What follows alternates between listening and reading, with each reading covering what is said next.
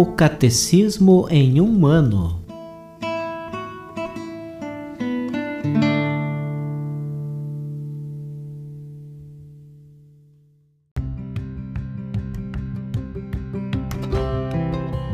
Olá, eu sou Bruno, seminarista da Diocese de Ponta Grossa, Paraná. Você está ouvindo o podcast O Catecismo em um ano. Vamos ler todo o Catecismo da Igreja Católica ao longo de 365 episódios.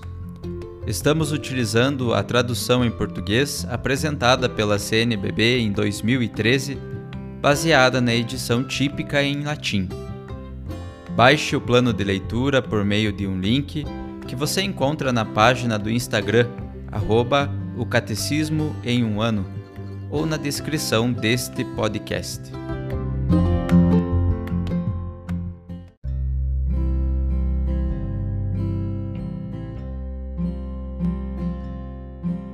Hoje é o dia 81 do nosso podcast, o Catecismo em um ano.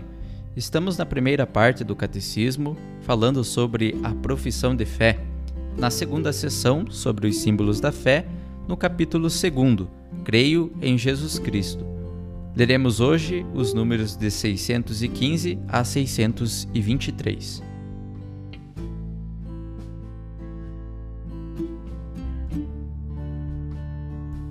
Jesus substitui nossa desobediência por sua obediência.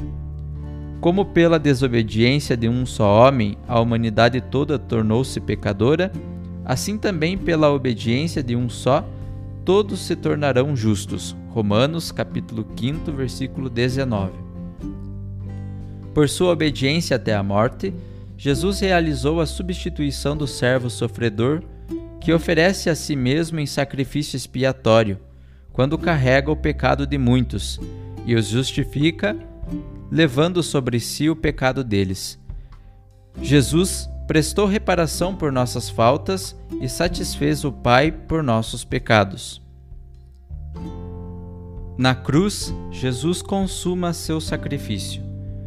É o amor até o fim que confere o valor da redenção de reparação, de expiação, de satisfação ao sacrifício de Cristo. Ele nos conheceu e amou a todos na oferenda de sua vida.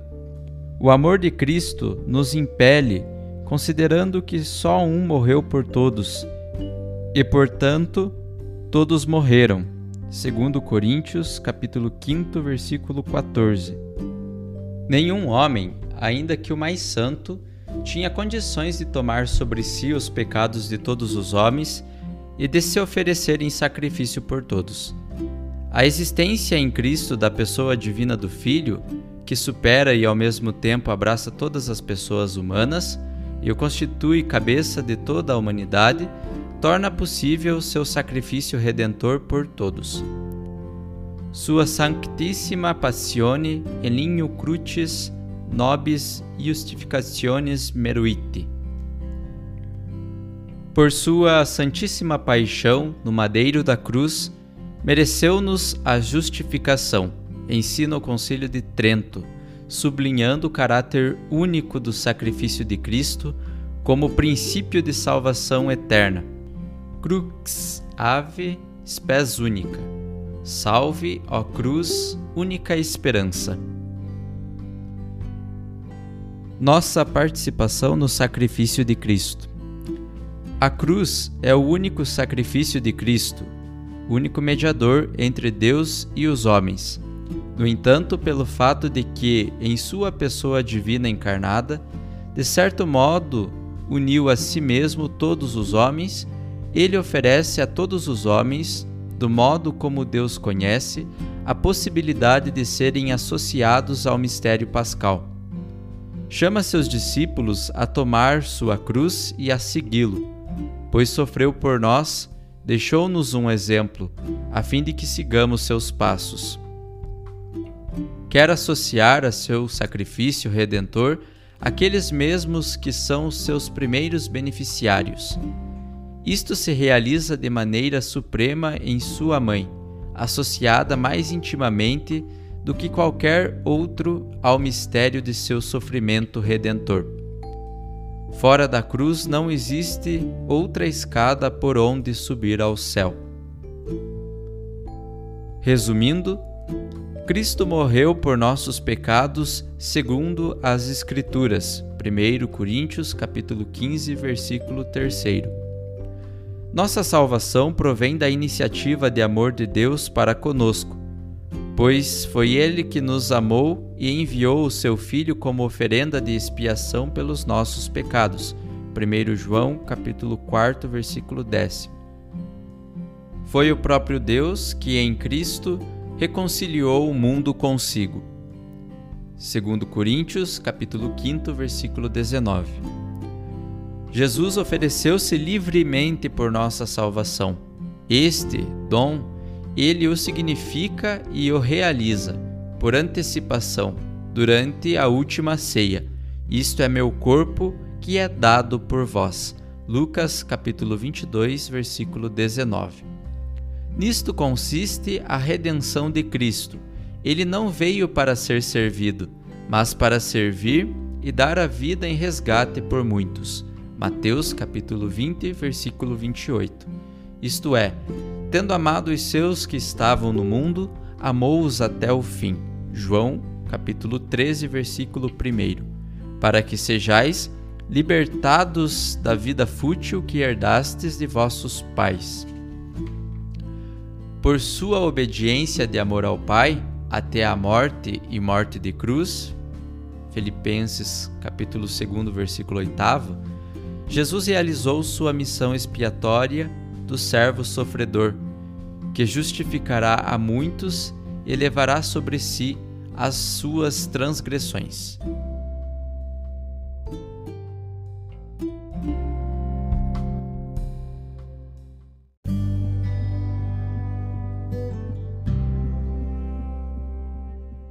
Como texto adicional para o dia de hoje, ouviremos a mensagem do Papa Bento XVI na audiência geral, quarta-feira, 1 de fevereiro de 2012.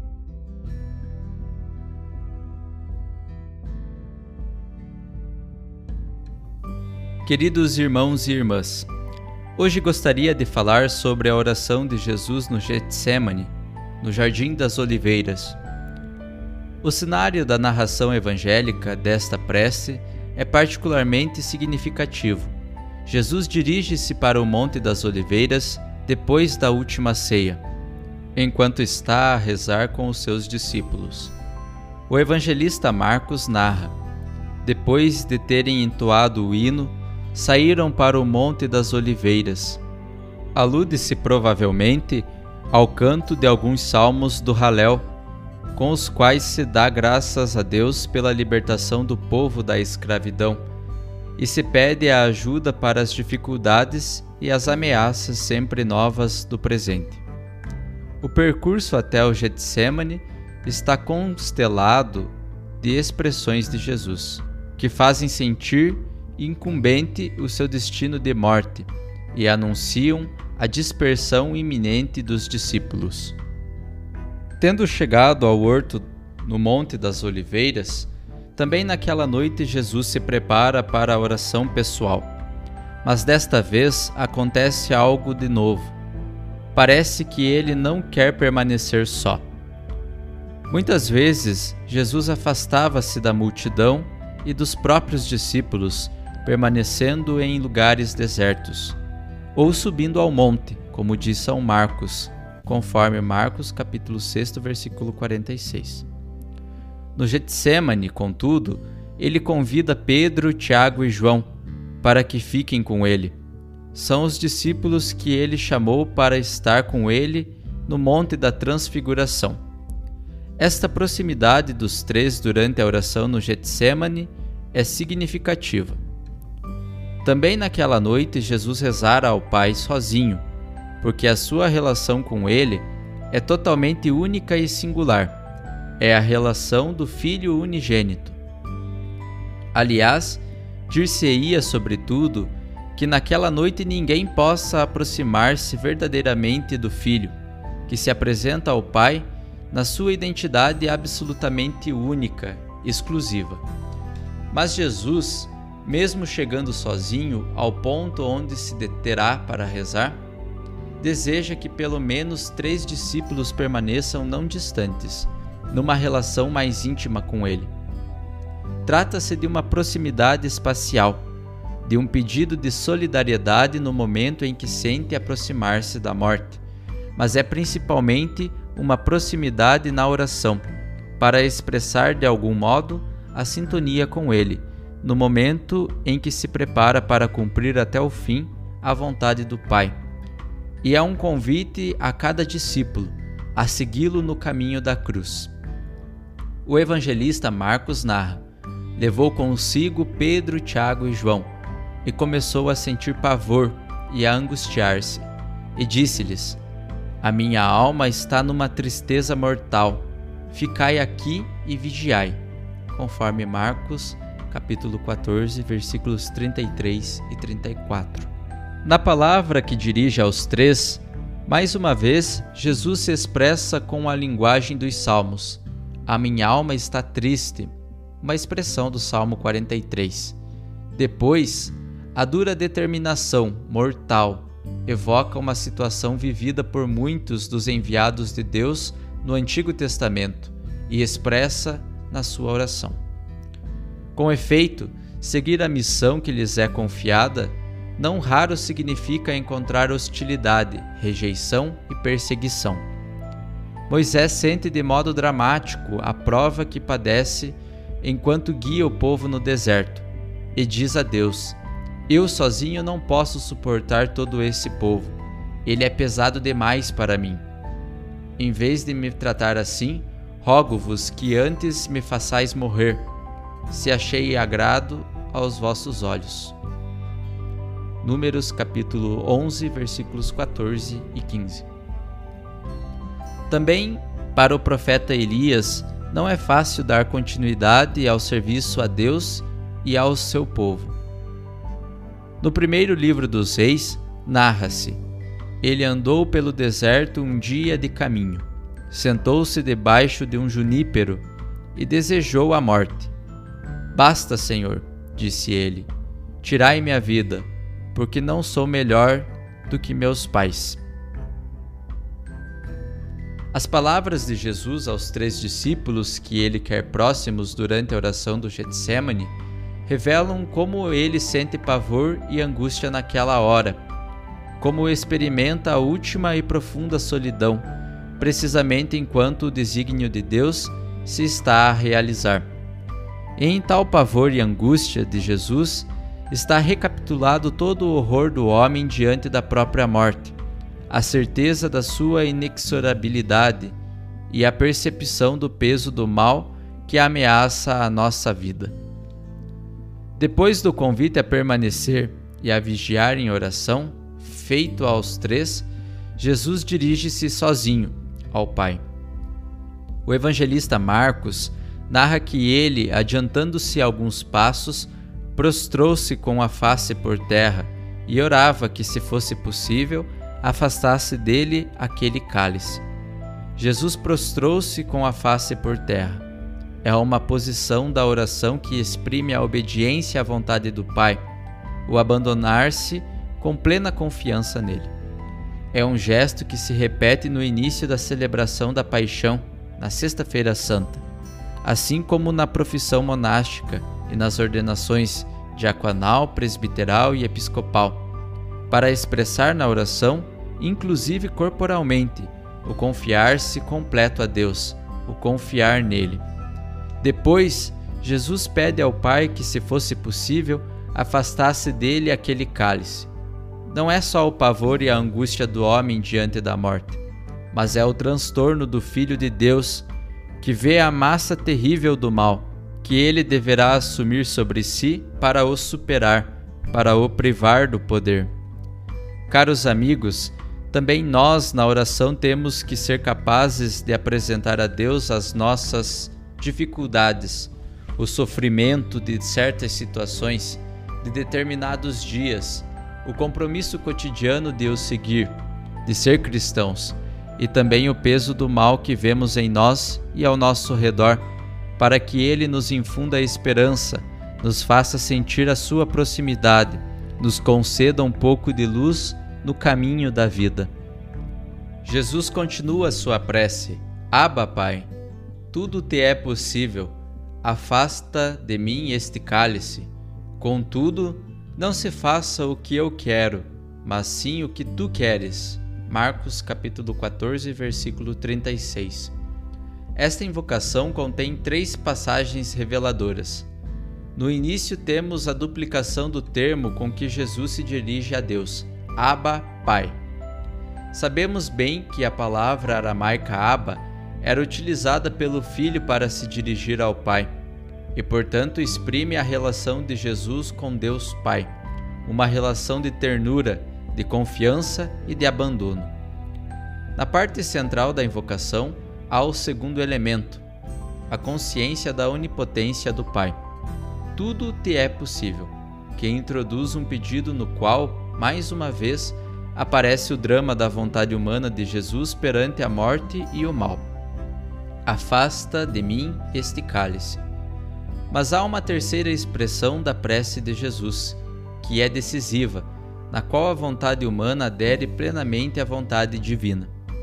Com efeito, Jesus conclui dizendo com vigor: Contudo, não se faça o que eu quero, mas sim o que tu queres.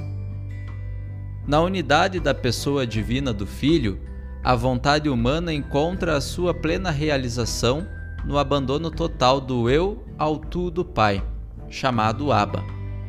São Máximo, o confessor, afirma que desde o momento da criação do homem e da mulher, a vontade humana está orientada para a divina, e é precisamente no sim a Deus que a vontade humana é plenamente livre e encontra a sua realização. Infelizmente, por causa do pecado, este sim a Deus transformou-se em oposição. Adão e Eva pensavam que o não a Deus fosse o ápice da liberdade, o ser plenamente eles mesmos. No Monte das Oliveiras, Jesus restitui a vontade humana ao sim completo a Deus. Nele, a vontade natural está plenamente integrada na orientação que lhe confere a pessoa divina. Jesus vive a sua existência segundo o centro da sua pessoa, o seu ser filho de Deus. A sua vontade humana é atraída para dentro do eu do filho, que se abandona totalmente ao Pai. Assim, Jesus diz-nos que só conformando a própria vontade com a divina, o ser humano alcança a sua verdadeira altura, tornando-se divino. Só saindo de si mesmo, só no sim a Deus, se realiza o desejo de Adão, de todos nós, de sermos completamente livres. É isto que Jesus realiza no Getsemane, transferindo a vontade humana para a vontade divina. Nasce o homem verdadeiro e nós somos remidos. O compêndio do Catecismo da Igreja Católica ensina sinteticamente a oração de Jesus durante a agonia no jardim do Getsemane e nas últimas palavras sobre a cruz revelam a profundidade da sua oração filial. Jesus conduz à sua realização o desígnio de amor do Pai e toma sobre si todas as angústias da humanidade, todas as interrogações e intercessões da história da salvação. Ele apresenta-as ao Pai, que as acolhe e escuta, para além de toda a esperança, ressuscitando-o dos mortos. Verdadeiramente, em nenhuma outra parte da Sagrada Escritura olhamos tão profundamente para dentro do mistério interior de Jesus como na oração no Monte das Oliveiras. Estimados irmãos e irmãs, cada dia na oração do Pai Nosso, nós pedimos ao Senhor: seja feita a vossa vontade, assim na terra como no céu. Mateus capítulo 6, versículo 10. Isto é, reconhecemos que há uma vontade de Deus conosco e para nós, uma vontade de Deus sobre a nossa vida, que deve tornar-se cada dia mais a referência da nossa vontade e do nosso ser. Além disso, reconhecemos que é no céu que se cumpre a vontade de Deus e que a terra só se torna céu, lugar da presença do amor, da bondade, da verdade e da beleza divina, se nela se cumprir a vontade de Deus. Na prece de Jesus ao Pai, naquela noite terrível e admirável no Getsemane, a terra tornou-se céu. A terra, da sua vontade humana, abalada pelo pavor e pela angústia, foi assumida pela sua vontade divina, de maneira que a vontade de Deus se cumpriu sobre a terra. E isto é importante inclusive na nossa oração. Devemos aprender a confiar nos mais a providência divina, pedir a Deus a força para sairmos de nós mesmos e renovarmos o nosso sim, para lhe repetirmos: seja feita a vossa vontade, para conformarmos a nossa vontade com a sua.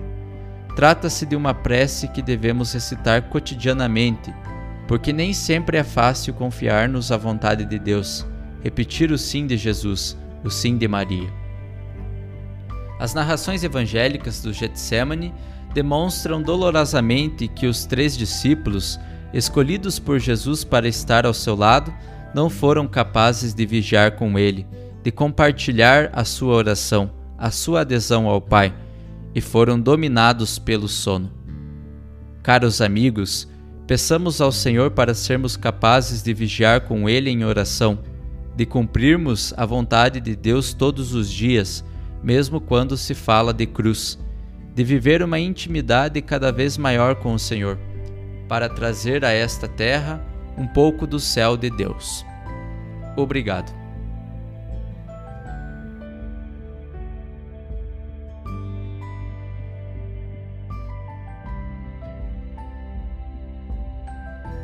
Os textos das catequeses papais encontram-se na íntegra no site da Santa Sé, vatican.va.